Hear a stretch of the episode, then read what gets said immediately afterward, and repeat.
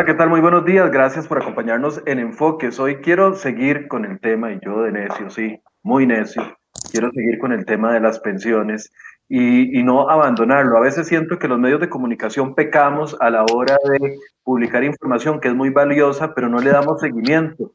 Y, y, y, en esta época el seguimiento de las noticias es lo más importante que hay, no solo el primer golpe, como se dice popularmente, o la noticia pura, sino darle seguimiento a la evolución de esa noticia, más en un contexto en el que sabemos de que los políticos tienen grandes baterías de eh, aliados, no voy a decir troles, pero sí, también troles, grandes baterías de aliados que terminan defendiéndolos de los temas públicamente sin que tengan que dar la cara. Y para mí es importante de que le demos seguimiento a los temas. Y por eso el tema de las pensiones de lujo, que ha sido uno de los que ustedes más han pedido que conversemos en los últimos eh, meses y años, ya años de enfoques, yo quiero mantenerlo porque se había logrado un avance, o al menos eso es lo que pensábamos, se había logrado un avance en la lucha contra las pensiones de lujo con la ley aprobada en 2018 en la que se establecía que a un pensionado de lujo se le podía poner impuestos o cargas solidarias hasta un 55%. Yo sé que eso suena muy complicado.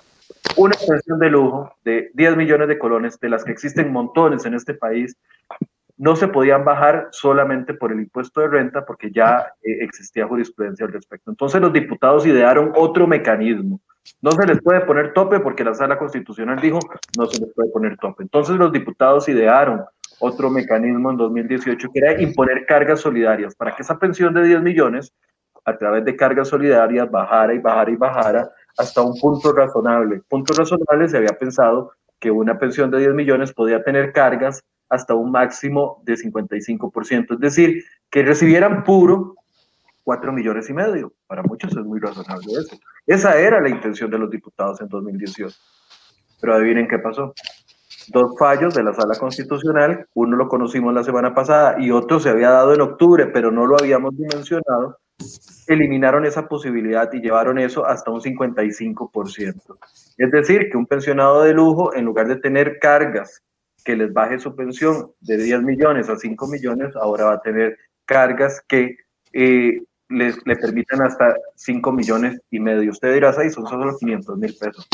Son 500 mil pesos que salen de sus ingresos y de los míos. Yo invité a la, a la diputada Yoleni León para que pudiéramos abordar este tema que empezamos a tratar la semana pasada con el ex superintendente de pensiones, don Edgar Robles, pero doña Yoleni ha sido una de las que más le ha puesto el ojo a las pensiones de lujo, comiéndose grandes broncas, como se dice popularmente, con algunos sectores, pero no sé si esto es un retroceso o no en la lucha que se está dando con las pensiones de lujo. Le doy la bienvenida a doña Jorleni, que tenía días de no acompañarnos. Doña Jorleni, buenos días. El reclamo incluido.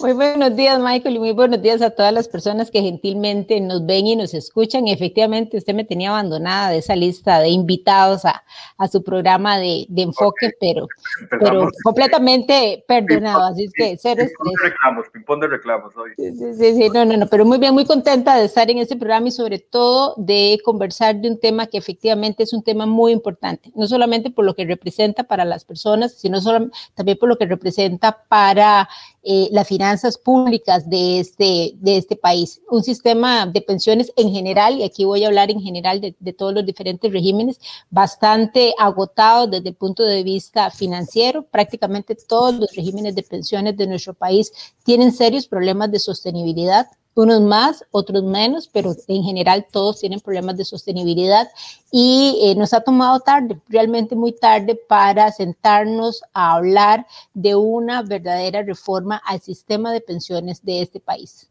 Y lo, irónico, doña Jorleni, es que mientras se está discutiendo dentro de la Junta Directiva de la Caja del Seguro Social una posibilidad que a la mayoría de personas que cotizamos para el régimen del IBM nos va a reducir la pensión o nos va a complicar el proceso de pensión, nos va a asignar más años de trabajo para eh, tomar la pensión, nos quieren tomar en cuenta más cuotas, que eso se reduciría, reduciría el monto de la pensión final hasta en un 12%. Mientras esa discusión está ahorita afectando a más de un millón y medio de ciudadanos que estamos cotizando, por otro lado, otros regímenes viven en, eh, el cielo, viven en la gloria, viven en la posibilidad de que en lugar de que se bajen sus, sus pensiones de lujo, más bien se incrementan.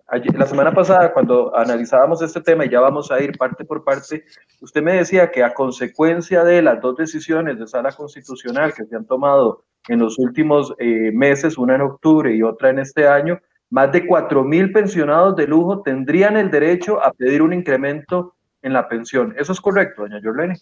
Bueno, efectivamente, con la resolución o con el voto de la sala de la semana anterior se abre una puerta muy grande.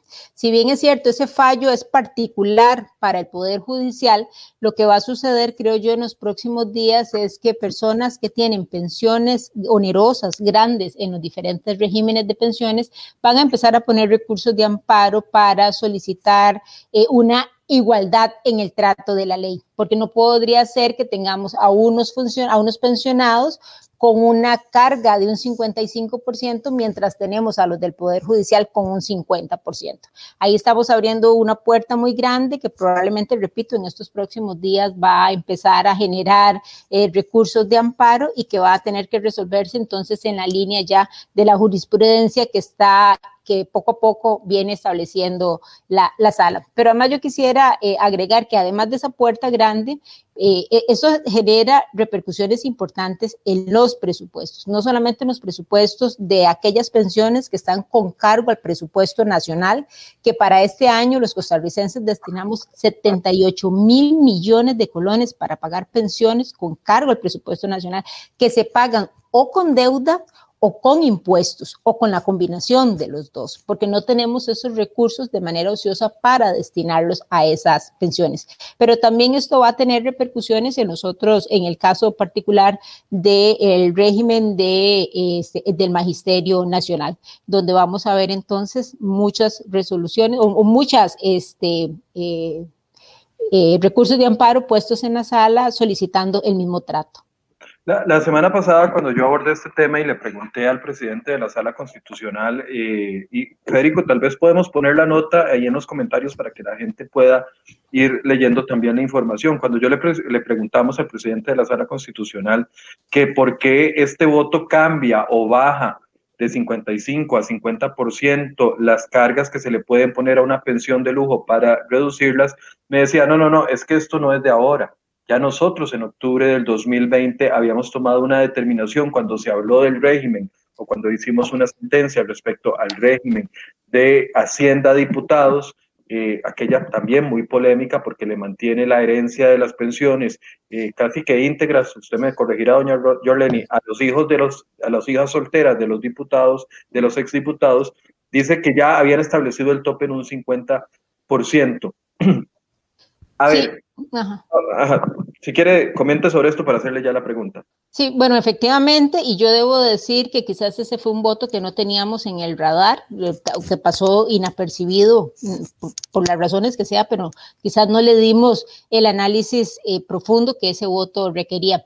Pero recordemos un caso particular, o sea, ese régimen al cual se refirió ese voto de la sala es un régimen que ya está cerrado, ahí no hay posibilidad de que ingresen más funcionarios, diferente al voto que acaba de surgir la semana pasada, donde es un régimen completamente activo. Hay muchísimos funcionarios de la caja, no, eh, perdón, del Poder Judicial que van a poder entonces hacer uso de esa nueva eh, disposición que ha establecido la caja. En el caso del régimen de diputados, este se había cerrado desde 1996.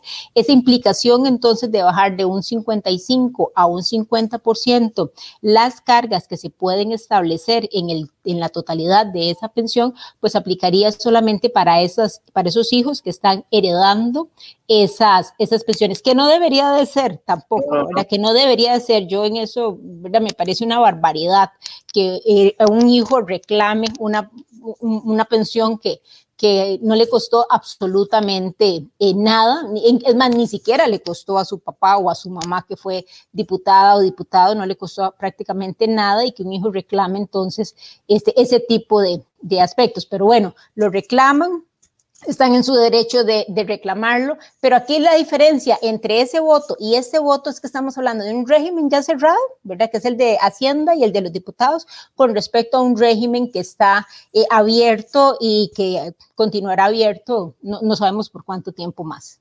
Sí, hasta que se muera la, la, última persona heredada. Y es que aquí, doña Jorleni, caemos en un tema que hemos conversado en otras ocasiones. Recuerdo cuando hablábamos del proyecto de ley que usted ha impulsado para que el Estado como patrono y el Estado como Estado contribuya de la misma manera para todos los regímenes de pensiones y no contribuya de manera diferente. Ya, ya hemos hablado sobre ese proyecto de ley que no sé si ha avanzado o no. Bueno, vamos a ver, esa es una necesidad importante que tenemos en el país de ordenar el sistema de pensiones. Hemos venido aprobando una serie de proyectos de ley que han venido a reforzar muchísimo esos, esos aspectos que tienen que ver con la sostenibilidad de los regímenes de pensiones y también tienen que ver con el ordenamiento. Pero todavía faltan muchas acciones por hacer. Entre esas, equiparar los aportes del Estado como patrono y del Estado como, como Estado, en que, que, se hacen dos contribuciones separadas en cada uno de los diferentes regímenes. Nosotros deberíamos, no importa que tengamos muchos regímenes de pensiones como los tenemos actualmente, el tema es que en todos el aporte del Estado sea el mismo, exista la misma eh, eh, equidad en todos, esos, en todos esos aportes. Ese es un proyecto que aunque usted no lo crea, Michael, no lo hemos podido presentar, no lo hemos podido presentar porque cada vez que sometemos un borrador a discusión con algunos sectores y demás, tratando de ir allanando, de ir allanando el camino, lo que nos encontramos es que eh, existe una indisposición absoluta, tiene que ver mucho con la sostenibilidad de esos regímenes, aunque hemos pensado en transitorios muy grandes para no generar cierres técnicos de esos regímenes de pensiones. Pero es una tarea que tenemos como país urgente de atender. Nosotros tenemos que equiparar esos aportes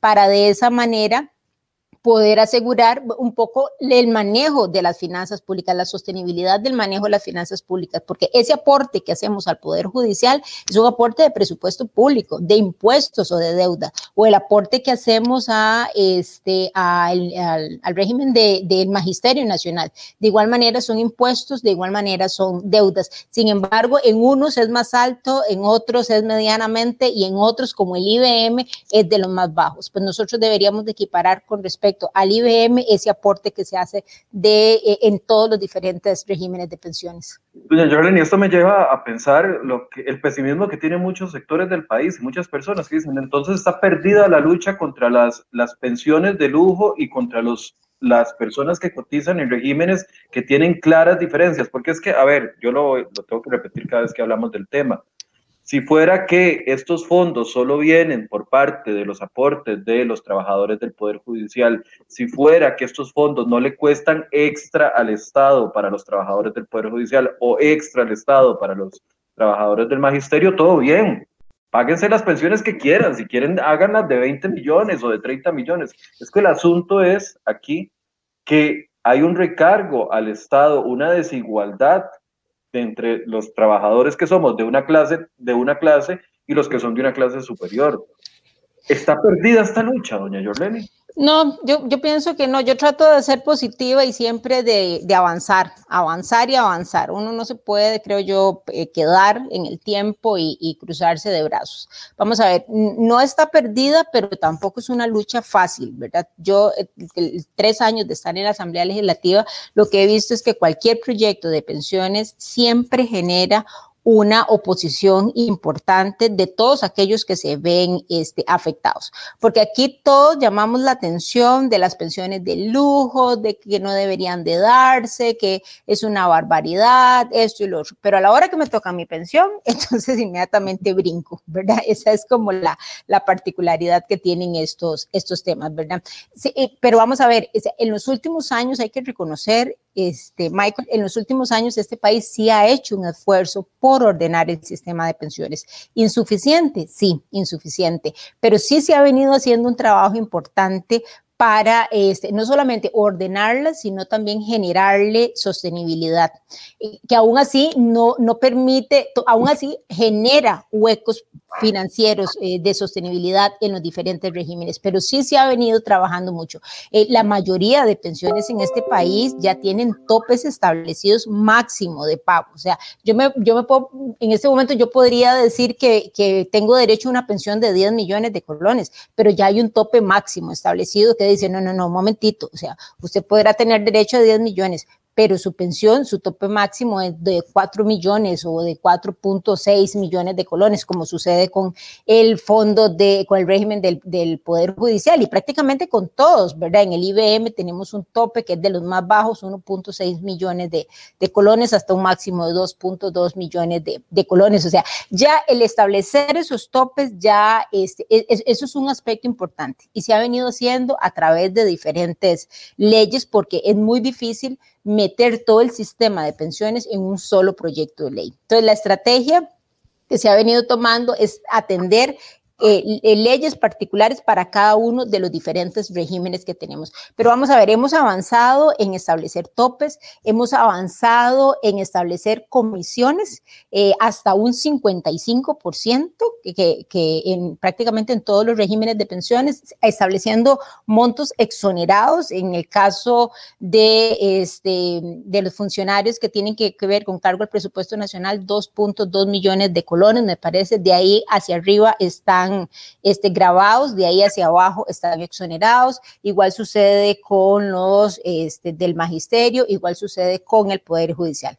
Entonces establecimos montos, establecimos tops. Hemos establecido también este, esas comisiones de... Eh, por decirlo de una manera fácil, de, rebajas que se le hacen a las pensiones. Si mi pensión iba a ser de, de 5 millones de colones, me descuentan ese porcentaje, eh, era hasta un 55%, o hablamos de una pensión de 10 millones, hasta un 55%, eso significaba que yo recibía una pensión de 4.5 millones de colones este, en efectivo. Hemos también ido este, Hemos venido también este, generando legislación en términos de los derechos. Eh, hemos puesto límites al traspaso de las pensiones, por ejemplo, que los hijos tienen que ser hasta 25 años, tienen que demostrar que están estudiando, si no llega hasta los 18 años. O sea, ha habido una serie de legislación que ha permitido a este país asegurar que por lo menos en los próximos años nosotros podamos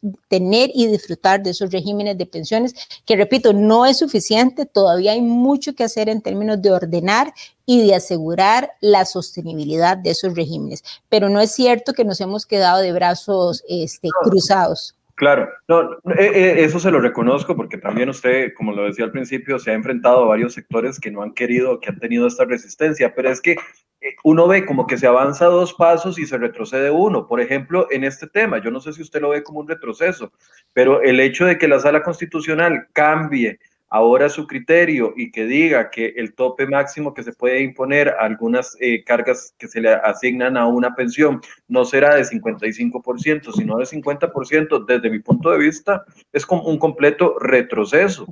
¿Cómo lo analiza usted? O sea, es que se hacen dos pasos y, alguien logra dar un paso atrás. Y aquí en este caso, el alguien es la sala constitucional, al, al, que nadie le podemos decir absolutamente nada. Sí, vamos a ver, yo soy respetuosa de los votos de la sala y me parece que los costarricenses en, en, general lo, lo, somos, pero efectivamente a mí me sorprendió, me ha sorprendido muchísimo estos dos, estas dos resoluciones, la de octubre del año pasado y esta de este año, donde se establece que ese tope máximo de deducciones eh, en lugar de mantenerse, o sea, yo, yo no hubiera aspirado a que se suba, pero por lo menos mantenerse y en lugar de mantenerse, más bien la sala ha optado por bajarlo. Eh, vamos a ver, la, la, sala lo que ha dicho al respecto con, con relación a los comentarios que algunas personas hemos generado alrededor de, de esta decisión es que es, esa ley por la cual se generaron esos recursos de amparo, más bien los pone en desventaja a los magistrados o a los funcionarios del Poder Judicial como un todo, que más bien les genera pérdidas porque les aumenta los años eh, para jubilarse, les aumenta la cantidad de cuotas que tienen que acumular, les disminuye el porcentaje de la pensión, ya no es de un 100%, sino que se las baja a un 80%, y efectivamente eso es correcto, pero eso es lo que está sucediendo en todos los regímenes de pensiones, o sea, no está sucediendo solo en el de ellos, está sucediendo más o menos en todos los regímenes de, de pensiones. Entonces, al, al bajar este, este porcentaje de contribuciones de un 55% a un 50%, de uno lo que ve es que, bueno, que, que, a la hora de que se hace el balance, que a la hora que estas personas hacen el balance y dicen, bueno, hey,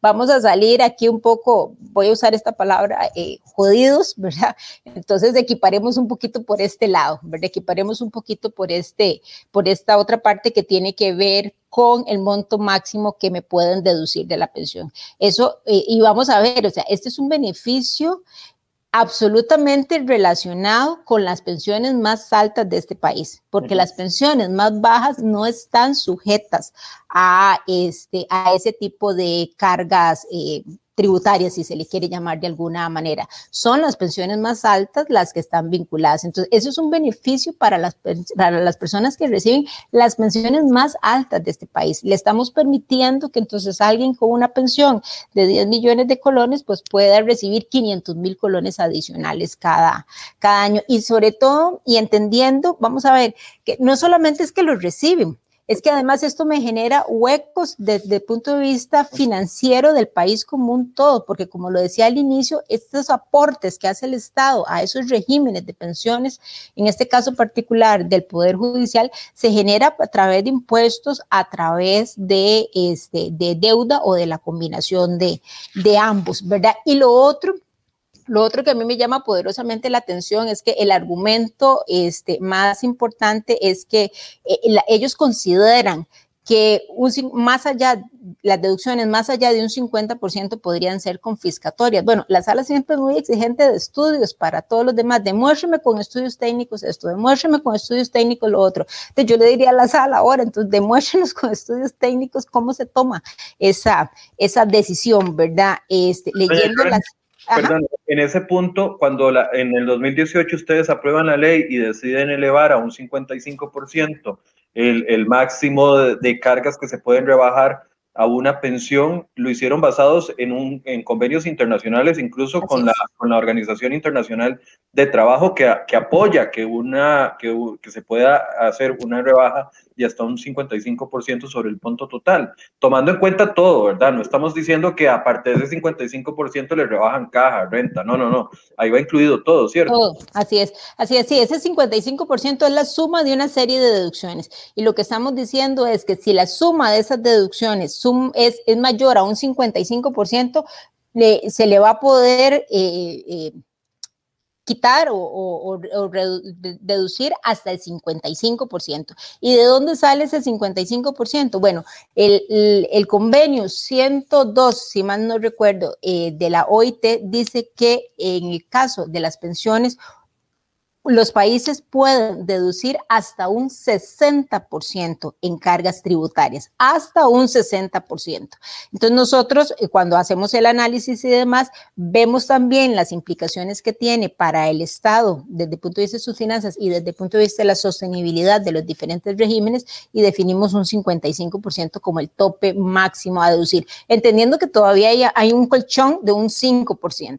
Entonces nos extraña poderosamente, ¿verdad? Que, que vamos a ver, y repito, yo no aspiraría a que la sala lo suba, perdón, pero sí hubiese aspirado a que lo mantuviera. en realidad ha sido toda una sorpresa el evidenciar eh, esa decisión de la, de la sala constitucional, el haber deducido, este, y, básicamente, o sea, el, el, argumento para deducirlo es que ellos consideran, ellos consideran que es confiscatorio una deducción mayor al 50%. Al 50%. Ellos consideran, ¿verdad? Y yo en ese consideran quisiera este, entender, bueno, lo considero porque, porque es lo que yo considero, ¿verdad? O porque tengo argumentos técnicos que me permiten eh, evidenciar que efectivamente para esas pensiones eh, grandes, eh, esas pensiones de lujo, una, eh, una deducción fiscal mayor al 50% le genera una situación confiscatoria a, esa, a esas personas. Pero la Organización del Trabajo Internacional del Trabajo considera que es 55% o más lo que sería confiscatorio. Hasta un 60%. Dice que no debería ser mayor a un 60%. Hasta un 60%, un 61%, por ejemplo, ya sería confiscatorio. Pero ellos dicen que perfectamente desde, desde 1 o desde 0 hasta 60%, un país puede deducir este, cargas tributarias a las pensiones. Vamos a, escuchar lo que nos decía el magistrado, el, magistrado presidente de la, de la caja, perdón, de, la sala constitucional, eh, el magistrado, eh, se me fue el nombre, Dios mío, Fernando Castillo. Fernando Castillo. Fernando Castillo, la semana pasada cuando le preguntamos, eh, Federico, que está en estudio, la primera inserción, por favor, escuchemos. Bueno, en relación con el tema de que la sala le establece un límite a la potestad tributaria del Estado en relación con las eh, pensiones y jubilaciones, eh, la, sala llega a la conclusión por mayoría, en este caso de cinco magistrados, de que eh, la potestad tributaria en este caso no puede superar el 50%. Eso significa pues que el exceso, que es un 5%, tiene que ajustarse a la baja. Es decir que esta posición es conteste con una jurisprudencia ya de este tribunal en el sentido de que la potestad tributaria no puede exceder el 50%, porque en estos casos resulta ya confiscatoria. Y lo importante de esto es que eh, este fallo no tiene un efecto expansivo en otros regímenes de pensiones, por la elemental razón de que ya la Sala Constitucional, reitero, en otro fallo, había sostenido esta misma tesis en relación con las pensiones con cargo al presupuesto nacional.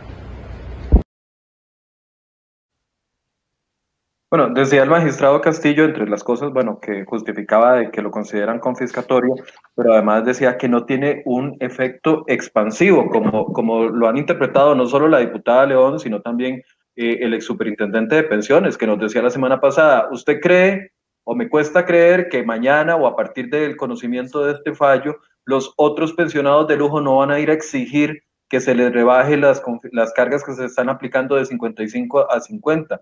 Y tendría toda la lógica que los magistrados tengan que actuar de la misma forma, puesto que ya, puesto que no pueden generar, bueno, esperaría yo una diferencia tan, tan, obvia en beneficio de los empleados judiciales y en, y en perjuicio de los otros pensionados de lujo.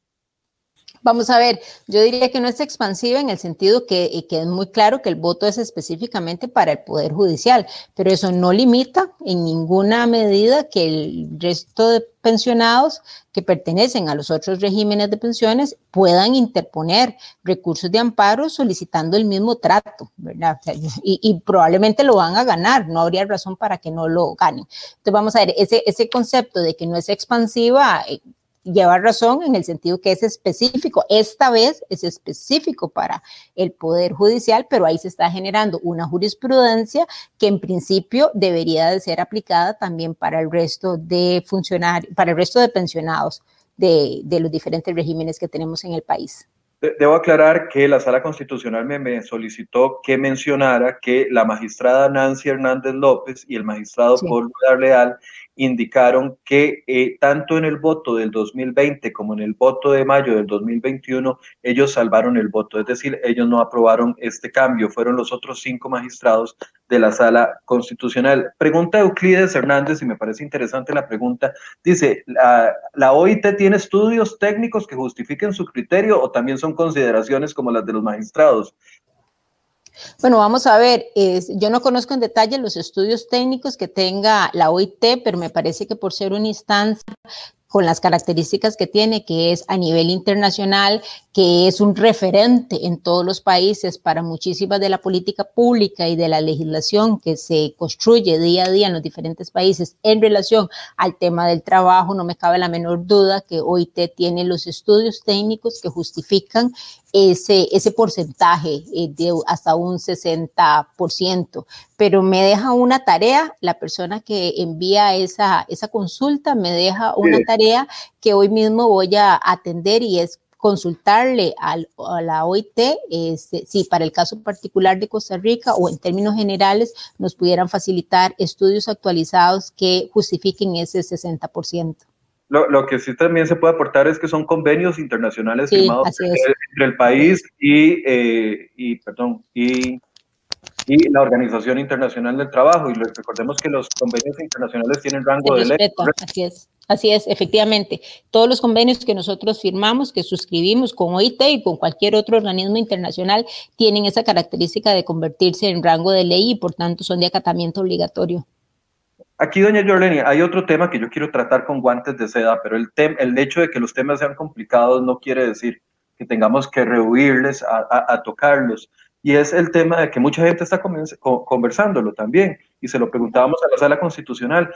Esto no es legislar en beneficio propio para los magistrados. Aclaro que ya yo invité al magistrado presidente, a don Fernando Castillo, lo hice a través de Alonso Mata, su encargado de prensa, para que podamos abordar este tema. Ahorita les pongo la respuesta que él nos envió, pero mucha gente dice, ¿cómo es esto? Los, magistrados se levantan, reducen los top, las cargas tributarias que se le pueden poner a sus pensiones y eventualmente se llegan a pensionar y, y se ven beneficiados yo sé que es un tema delicado, nadie busca el debilitamiento de la sala constitucional, sabemos de lo importante que es la sala constitucional en materia de jurisprudencia y de guía y de interpretación de la constitución, pero este es un tema que hay que abordar, le guste o no le guste a alguna gente. Así es.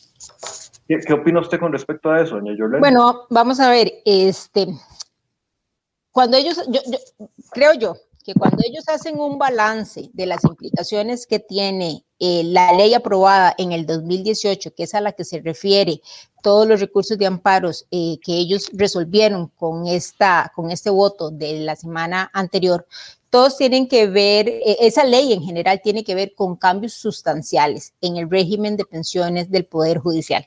Tiene que ver con aumentarle la edad, tiene que ver con disminuir el porcentaje de la pensión y tiene que ver con aumentar los, este, los, la cantidad de cuotas que tienen que aportar. Entonces, cuando yo hago el balance general efectivamente esas, e, e, esa ley genera un cambio sustancial para todos los funcionarios del Poder Judicial.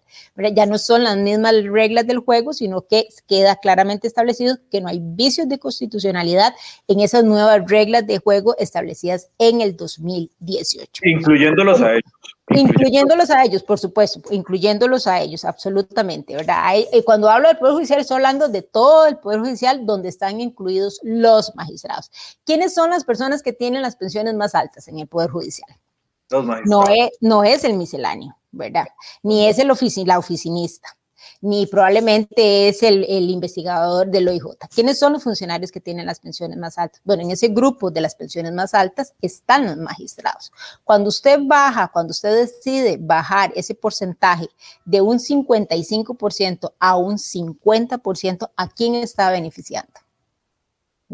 ¿A, quién está beneficiando? Obviamente está beneficiando a las personas que tienen las, las pensiones más altas. ¿Quiénes tienen las pensiones más altas en el, Poder Judicial? Bueno, en ese grupo están los magistrados. Entonces, claro que sí es una ley que les genera beneficio a cada uno y a cada una de ellos. Entonces, por eso es que a uno le, le resulta como sorprendente, ¿verdad? Cómo en lugar de mantenerse el, ese porcentaje se disminuye ese porcentaje. Entonces es como, como un ejercicio matemático que, que hace, eh, que se hace, ¿verdad? Bueno, estoy perdiendo aquí, pero entonces voy a equiparar por este otro, por este otro lado. Creo yo, ¿verdad? Que ese es el ejercicio. Y aquí creo yo, solamente estoy haciendo suposiciones, pero de que hay un beneficio directo para los magistrados, en este caso, que son las personas que resuelven, efectivamente lo hay.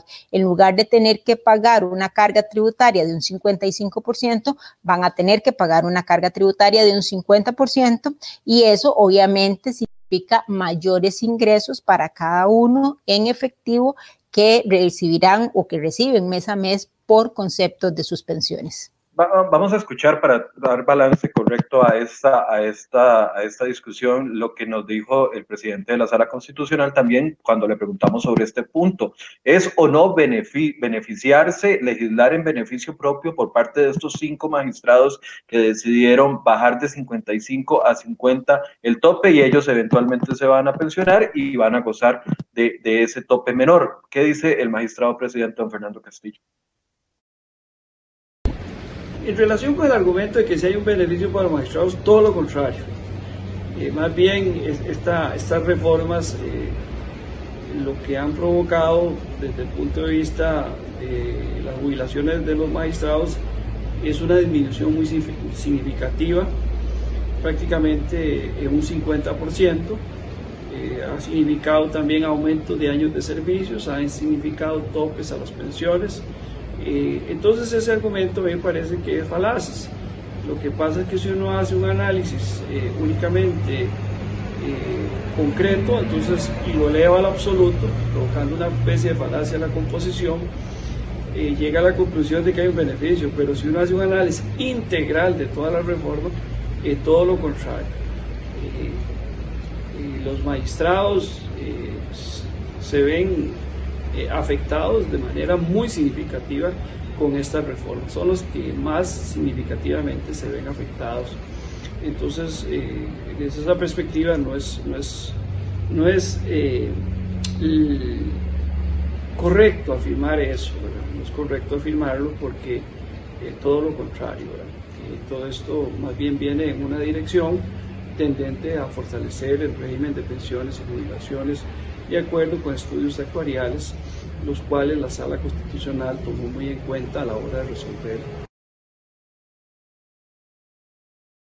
Bien, esa era, esa era la posición del magistrado, que dice que más bien que todo lo contrario, más bien estas reformas lo que han provocado desde el punto de vista de ellos es que las jubilaciones de los magistrados eh, es una gran disminución muy significativa, prácticamente del 50%, y quienes argumentan de que están legislando en beneficio propio, lo que están utilizando es un argumento falaz.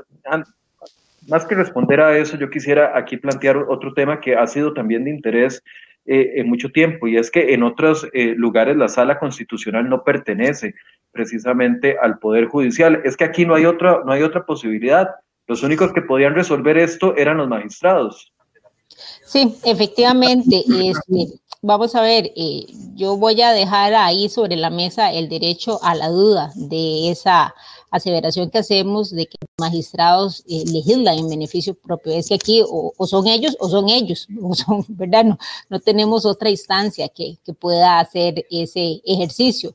Eh, como en este caso particular, ellos legislan y efectivamente eso se convierte, ese caso particular de la disminución de ese 55% a un 50% de las cargas tributarias, les genera un beneficio este, directo, aunque este, los magistrados indiquen que no, que, que no es así, ¿verdad? Y que en términos generales la ley más bien le genera perjuicios, por así decirlo, al establecer la serie de condiciones que claramente están establecidas desde el 2018 hacia acá.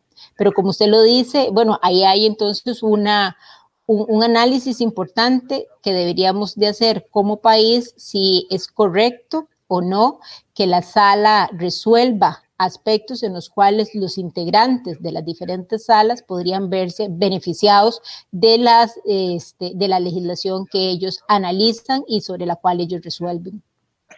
Doña Jorleni, tal vez vale la pena recordar eh, ¿qué es una pensión de lujo? Porque aquí estoy recibiendo muchos comentarios y muchos me dicen, no, no, Michael, es que ustedes están en contra de los pobrecitos magistrados porque, porque tienen esas pensiones altas por las que trabajaron y cotizaron. Algunos me reclaman, me dicen, no, es que nosotros cotizamos más. Esta discusión siempre se da cada vez que hablamos del tema de las pensiones, pero desde el punto de vista de análisis que ustedes han hecho a la hora de fabricar las leyes que se han fabricado, específicamente esta del 2018, ¿qué es lo que catalogan como una pensión de lujo? Bueno, vamos a ver, una pensión de lujo eh, técnicamente es aquella pensión que una persona recibe para la cual no cotizó en su totalidad. Eh, el caso de los diputados cuando tenían una, una pensión o en el caso de algunos de los, de los diferentes regímenes esas pensiones más, más altas. ¿Por qué decimos que son de lujo? Bueno, porque aunque efectivamente el funcionario hace un aporte, ahí hay un aporte adicional sustantivo de parte del Estado para esas, para esas pensiones. Los funcionarios del Poder Judicial efectivamente hacen un aporte más, eh, más sustancial, mayor que el que hace un funcionario en el IBM pero de igual manera el Estado le aporta más. El Estado es, es, es, más, es el régimen al cual el Estado costarricense le aporta más recursos en su condición de, este, de patrono y en su condición de Estado. Entonces ahí estamos al frente de efectivamente de una pensión, o sea, si nosotros le quitamos esos aportes y se los equiparamos al IBM, nos damos cuenta que esa persona recibe una pensión que no, te, que no debería de estar recibiendo porque hay, hay un... Hay un hay un aporte significativo que hace que esa persona pueda recibir. Pero además, tenemos en, el marco de esas pensiones de lujo, bueno, una serie de aspectos que contribuyen para que se den las, eh, las pensiones por anticipadas. Acordémonos que nosotros, esa es una de las grandes debilidades que tiene el IBM, donde la gente se puede pensionar de manera anticipada sin haber concluido su proceso de aportación. Y en el caso de regímenes como estos del Poder Judicial o de los, o de los eh, magistrados, del Poder Judicial, perdón, o, de este, o del Magisterio, pues lo que hacen, deme un segundito, por favor, Michael, que me está entrando una, una llamada, deme un segundo. No se preocupe. Perdón. Gracias. Este, o en el caso de, de, este, de el magisterio, pues hemos visto personas pensionadas a muy temprana edad con muy buenas pensiones que no necesariamente habían cotizado ni ellos, ni con el aporte del Estado, lo suficiente para poder recibir esa pensión. Antes de la pandemia, yo conversaba muchísimo, atendía muchísimo a gente joven del Poder Judicial. Y la gente joven del Poder Judicial venía a pedirnos a los diputados que por favor eh, hiciéramos una corrección en la ley del Poder Judicial para permitirles a esas personas jóvenes poderse ir al IBM y no cotizar en el, en el, en el régimen del Poder Judicial, porque ellos están completamente seguros o tienen una altísima certeza de que ellos están sosteniendo esas pensiones de lujos para las cuales esos funcionarios no cotizaron en su totalidad, ¿verdad? Porque no se trata solamente de la pensión, se trata también que aunque yo muera, que soy la beneficiaria directa de esa pensión, yo puedo trasladarle esa pensión a mi compañero, a mi esposo y después mi esposo podrá trasladársela a sus hijos y en algunos casos hasta a los nietos, ¿verdad? Entonces no, son solamente los 15 o 20 años que yo estoy pensionada, sino a esos tengo que sumarle los años que, que mi cónyuge va a hacer uso de esa pensión y tengo que sumarle también los años que mis hijos podrán hacer uso de esa, de esa pensión. Entonces ustedes se ponen cuenta de, habrá pensiones, habrán casos donde una pensión soporta hasta 40, 45 años cuando los aportes habrán sido de 27, 30 años. Entonces ahí hay un hueco ya de por sí que no se, que no se atendió y que esa persona está recibiendo una pensión. Esas son las pensiones de lujo. Es cuando yo recibo un monto para el cual mi aporte, aun cuando sea un aporte alto, no fue lo suficiente para poder sostener esa pensión que yo voy a disfrutar y no fue lo suficiente para que mi familia pueda recibir esa pensión una vez que yo este, fallezca. Esas son las famosas pensiones de lujo. Aquí nadie tendría problemas con las pensiones de lujo si es que se, eh, si en algún momento se fuera el caso, si todas esas pensiones cotizaran lo suficiente para poderse mantener. O sea, aquí el, tema no es que la gente reciba una pensión de 10 millones o de 8 millones o de 14 millones. Yo creo que esa no es la discusión. La discusión es si va a recibir una pensión de 12 millones, entonces, ¿cómo hacemos para que efectivamente los aportes a lo largo de la vida de esa persona sean lo suficientes para poder sostener esa pensión del monto que sea. Sea, lo maravilloso sería que todos pudiéramos tener pensiones altas y es que todos queremos pensionarnos con una buena, con un buen, con un buen monto porque tenemos muchos proyectos de vida que queremos compartir y que queremos hacer cuando ya se tiene el tiempo para hacerlo, ¿verdad? El tema no es el monto, el tema es cómo aseguramos que mis aportes a lo largo de la vida sean lo suficiente para poder sostener esa pensión que quiero recibir una vez que me pensione. Y un poco del problema del origen de este problema ha estado, Michael, que cuando nosotros empezamos a establecer los regímenes de pensiones de este país, esos regímenes de pensiones eran de, de, la modalidad de reparto. ¿Eso qué significa? Que la plata de todos iba a una sola bolsa. ¿Verdad? Y entonces ahí si hacía falta, no importa, porque yo cogía de la bolsa para ir solventando y demás. Cuando, y después nos dimos cuenta, entonces cuando esa bolsa empezó a ser insuficiente, nos dimos cuenta que no, que eso no era lo correcto, que lo que teníamos es que establecer sistemas de pensiones a nivel individual. Entonces, Jolene León va a recibir la pensión por la cual cotizó porque ya es un monto individual para Jorleni León. Sin embargo, los orígenes de nuestro sistema de pensiones no fueron esos y eso entonces en parte ocasionó no solo esos abusos, ¿verdad? Que, que muchos eh, regímenes de pensiones se, se, dieron, muchísimos abusos, como los, los, los, diputados con un aumento de un 30% anual. perdón, ¿verdad? Perdón y perdón. Es el más claro ejemplo de que lo legal no es moral. o sea, porque era legal que tuvieran un aumento de 30%, a como era legal de que un pensionado de lujo del Poder Judicial transfiriera el 100% de su pensión a otra pensionada de lujo que era su cónyuge. Y eso es legal. Eh, por, supuesto, ¿verdad? Pero ¿quién, ¿quién no va a entender que eso definitivamente, sea, legal sí, porque estaba en una ley, pero que desde todo punto de vista era completamente este, inmoral una, una decisión como esa establecida en una, este, en una ley, ¿verdad? Entonces, eh, eh, entre las correcciones que se han venido haciendo, justamente es el pasar de ese modelo de reparto a un modelo individualizado, donde no se ha podido hacer y donde veo muy difícil poderlo hacer y parte de la crisis que hoy se tiene es en el IBM justamente porque seguimos manejando esa bolsa grande, ¿verdad? Que entonces permite que la plata de todos entre ahí y esa plata de todos entonces vaya cubriendo las, los requerimientos o la, o, la legislación establecida para todos los que se van pensionando a lo largo de los, de los años y eso justamente es parte de lo que tiene en crisis al IBM. Sí, de hecho, vamos a invitarle eventualmente a un programa sobre el IBM específicamente, porque este tema va a continuar.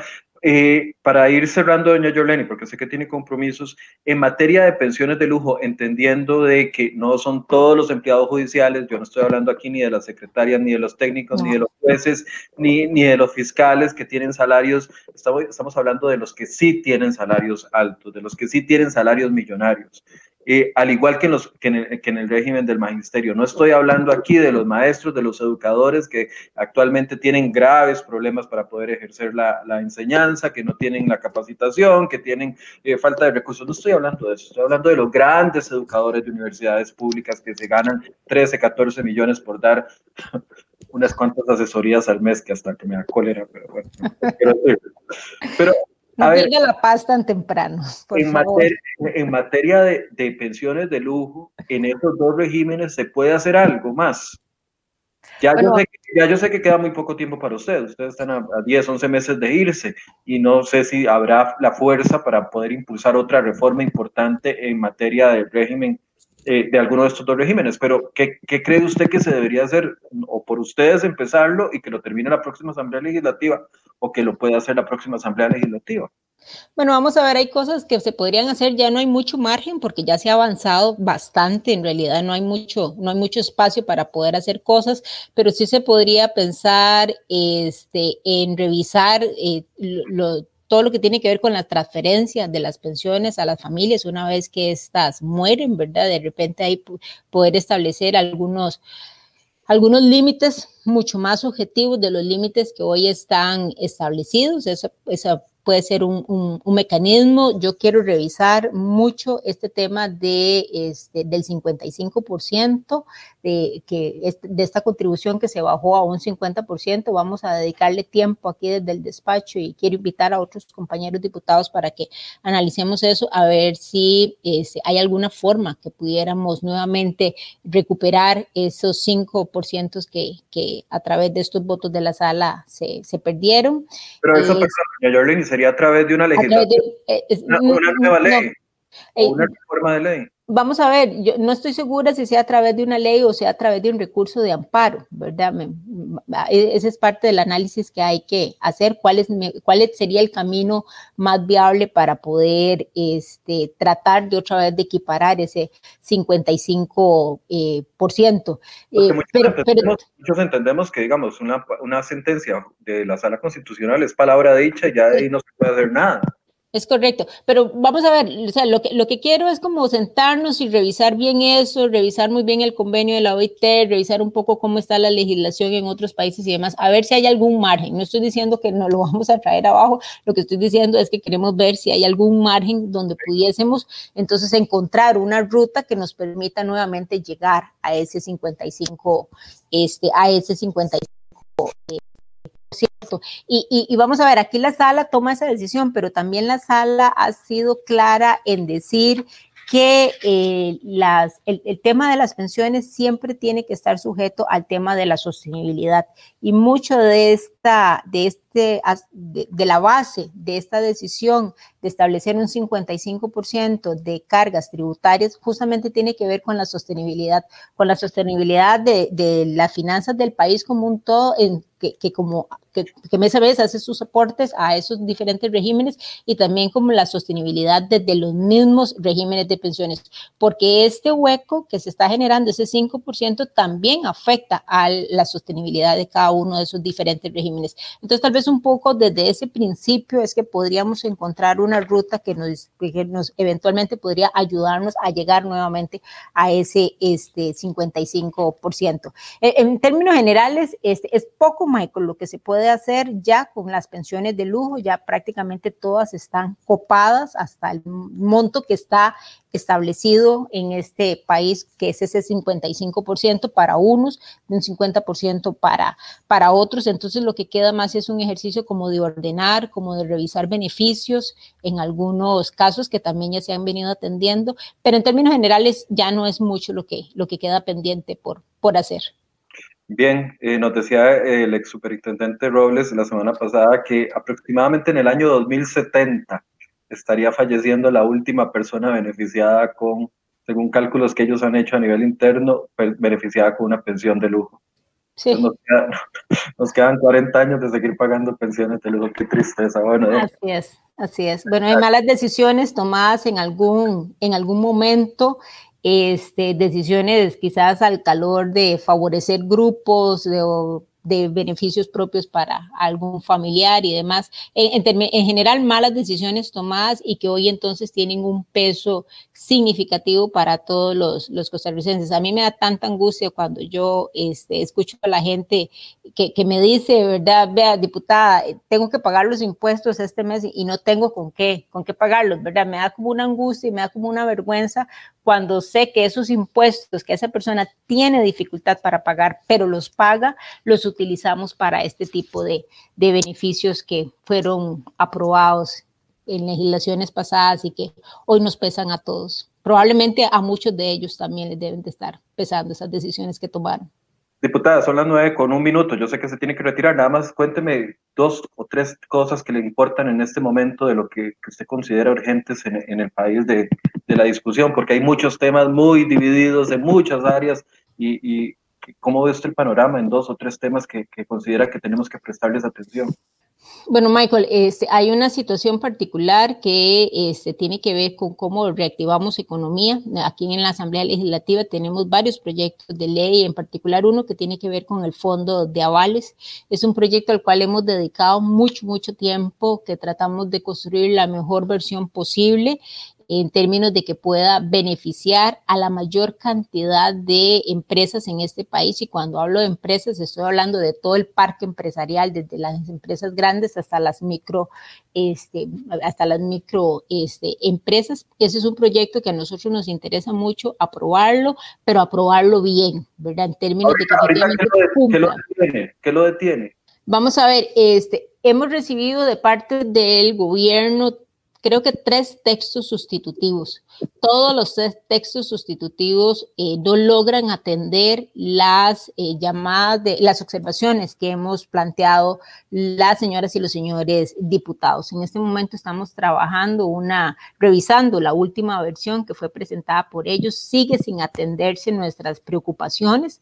A mí particularmente me interesa muchísimo asegurar en ese proyecto de ley que los recursos van a ser para todo el sector productivo, no solamente para las empresas grandes, sino que ahí va a haber recursos para las micro, para las pequeñas, las medianas y las grandes empresas, porque en todo el parque empresarial han habido se dieron problemas importantes después de la pandemia. A mí me interesa también que esos recursos estén distribuidos por zonas que no queden concentrados solamente en un territorio y que el resto de empresas que están fuera de, esos territorios eh, no puedan tener acceso a esos, a esos recursos. Este, me preocupa mucho la figura que se va a encargar de ese fondo de, de ese fondo de avales en términos que sea una figura objetiva que sea muy barata, muy barata y que sea muy ejecutiva para tomar decisiones. Yo no, yo no quisiera tener ahí un, un aparato, crear un aparato grande para poder administrar un fondo de, de, avales. Entonces, en esos aspectos y en otros hemos estado insistiendo permanentemente con el Ejecutivo.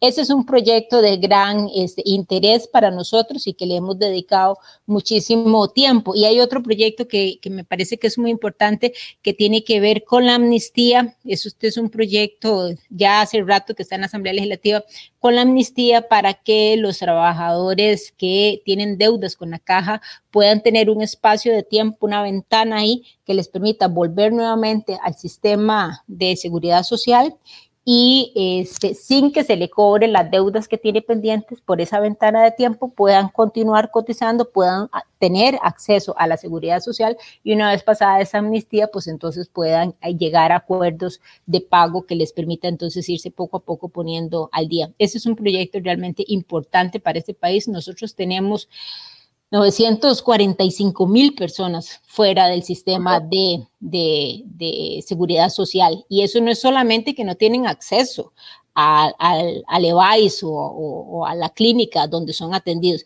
Eso también es que tiene repercusiones sobre este, su pensión, que va a ser su ingreso para poderse mantener una vez que llegue a la, a la vejez. Entonces es, es importante eh, poderle dar camino a ese proyecto de ley. Eso es, me interesaría abordar ese proyecto de ley. Claro. Más adelante lo podemos doña Jordani? No, este es un proyecto del diputado Pedro Muñoz.